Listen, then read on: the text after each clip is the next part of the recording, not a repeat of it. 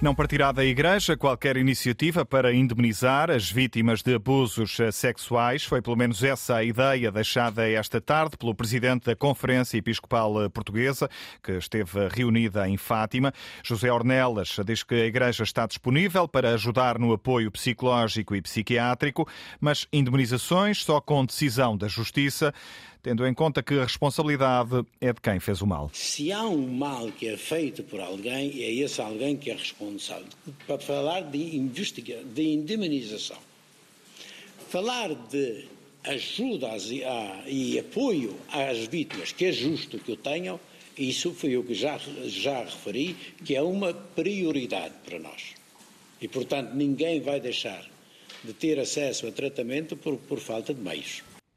José Ornelas, no final da reunião da Conferência Episcopal, que esteve a analisar o relatório da Comissão Independente, que estudou os abusos sexuais de crianças, a Igreja já recebeu a lista com cerca de uma centena de nomes de alegados abusadores, ainda no ativo, mas admite Joana Carvalho Reis que não vai ser fácil investigar estes casos. As suspeitas vão ser analisadas, mas o Bispo José Ornelas antevê dificuldades. O que nos foi entregue é uma lista de nomes e, portanto, é, sendo uma lista de nomes, sem outra caracterização, torna-se difícil, é, daí essa investigação exige redobrados esforços. Para já, estes nomes de alegados abusadores foram entregues a cada diocese, que vai decidir as medidas necessárias para cada caso e não é garantido o afastamento. Não, não, não sei se isso não. Cada nome tem de ser dentro de cada diocese é cada bispo que tem de ver à luz do direito e, da, e, e do, do direito civil e do direito canónico quais as medidas apropriadas a tomar. Assegurado está para já o apoio psicológico às vítimas e para garantir que o trabalho iniciado pela Comissão Independente tem seguimento, a Igreja vai também criar uma nova comissão terá o caráter de uma independência, mas o ponto de comunicação direto será com a coordenação eh, nacional. Evidentemente que a Conferência Episcopal está por trás. Ainda não se sabe quem vai fazer parte deste grupo, mas há o compromisso e o objetivo de permitir que quem ainda não falou tenha voz. Nesta conferência de imprensa, a Igreja voltou a agradecer às vítimas que denunciaram os abusos, repetiu o pedido de desculpa e, para o próximo mês de abril, prometeu um gesto público de perdão em Fátima e também um memorial a apresentar durante a Jornada Mundial da Juventude. O Bispo José Ornelas está eh, comprometido com aquilo que avançou na conferência e volta a repetir tolerância zero para com todos os abusadores e para com aqueles que ocultaram os abusos praticados dentro da Igreja. Algumas das ideias que saíram eh, da conferência de imprensa desta tarde, depois das, eh, da reunião dos eh, bispos em Fátima, a Igreja Católica decidiu criar uma nova comissão para continuar a receber denúncias de abusos sexuais. Fará ainda um perdão, um pedido de perdão numa cerimónia pública que está prevista para o mês de abril e pretende construir também um memorial durante a Jornada Mundial da Juventude, que vai decorrer em agosto, em Lisboa, com a presença do Papa Francisco. O diretor do jornal digital Sete Margens, António Marujo, considera que estas medidas são bem-vindas, mas faltou, por exemplo, um compromisso com o calendário por parte da Igreja Católica. Algumas ideias, alguns caminhos de solução, algumas intenções mas não temos uh, nem um calendário, nem medidas concretas que, na minha perspectiva, já poderiam ter saído daqui hoje.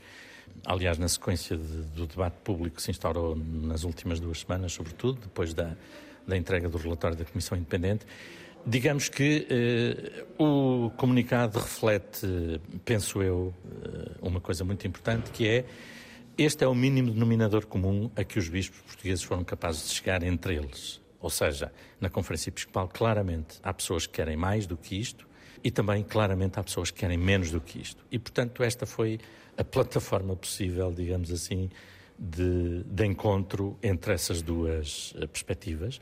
Análise do jornalista António Marujo às eh, conclusões da reunião da Conferência Episcopal Portuguesa, que esteve hoje reunida em Fátima para analisar o relatório da Comissão Independente que estudou os casos de abusos de crianças na Igreja em Portugal. O relatório aponta para mais de 4.800 vítimas destes crimes nos últimos 70 anos.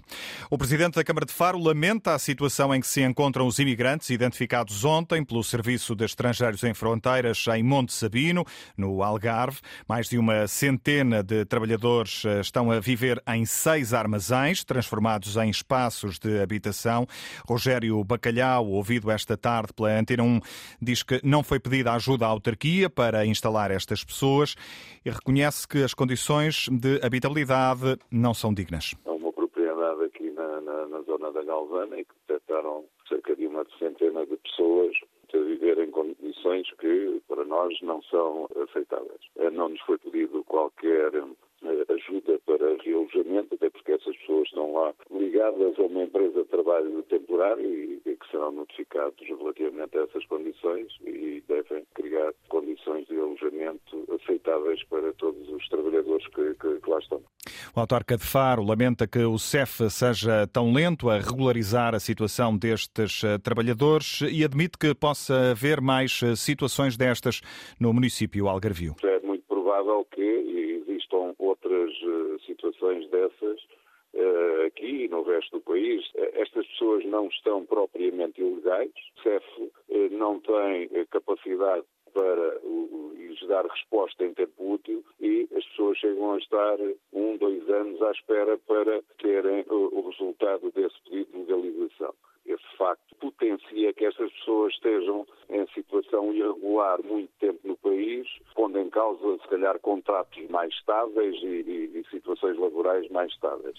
As críticas do autarca de Faro, depois do CEF ter encontrado mais de uma centena de trabalhadores imigrantes a viver em seis armazéns, transformados em espaços de habitação em Monte Sabino, no Conselho de Faro. O Serviço de Estrangeiros e Fronteiras conta que os proprietários alugaram cada armazém por 700 euros por mês aos inquilinos que instalaram beliches no local e passaram a alugar cada colchão por 100 euros mensais aos uh, trabalhadores. Contactado pela Antena 1, o Serviço de Estrangeiros e Fronteiras diz que não presta mais esclarecimentos sobre este caso. Na Ucrânia, as forças russas garantem ter eh, bombardeado nas últimas horas os acessos, todos os acessos à cidade de Bakhmut, um bastião das forças ucranianas o chamado Grupo Wagner diz que a cidade está praticamente cercada e pediu hoje ao presidente Vladimir Zelensky que retire as tropas ucranianas de Bakhmut. João Vasco. Bakhmut está praticamente cercada pelas forças russas. Só há uma estrada que liga a cidade ao resto do território da Ucrânia que ainda não está totalmente sob controle russo. A garantia foi deixada hoje pelo líder do grupo paramilitar Wagner, Evgeny Prigozhin, num vídeo divulgado nas redes sociais. As unidades do grupo Wagner já cercam quase totalmente Bakhmut. Só resta uma estrada. O cerco está a apertar-se. Antes estávamos a combater o exército profissional ucraniano, mas hoje estamos cada vez mais perante crianças e velhos. Prigozhin pediu também ao presidente Volodymyr Zelensky que retire as tropas ucranianas de Bakhmut de modo a evitar a morte de civis. Do outro lado, a Força Aérea Ucraniana garante ter abatido um avião russo na região de Donetsk, controlada pelas tropas de Moscovo. As agências de notícias russas dão também conta do acidente, acrescentando que as circunstâncias do que se passou estão a ser apuradas.